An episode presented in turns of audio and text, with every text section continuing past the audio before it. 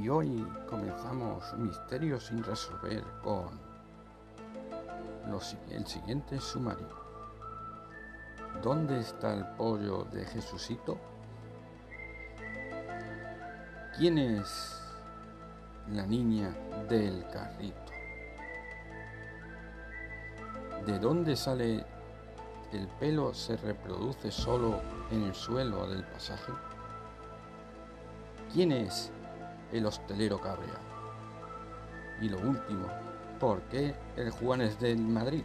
Pues muy sencillo, porque no admite tarjetas.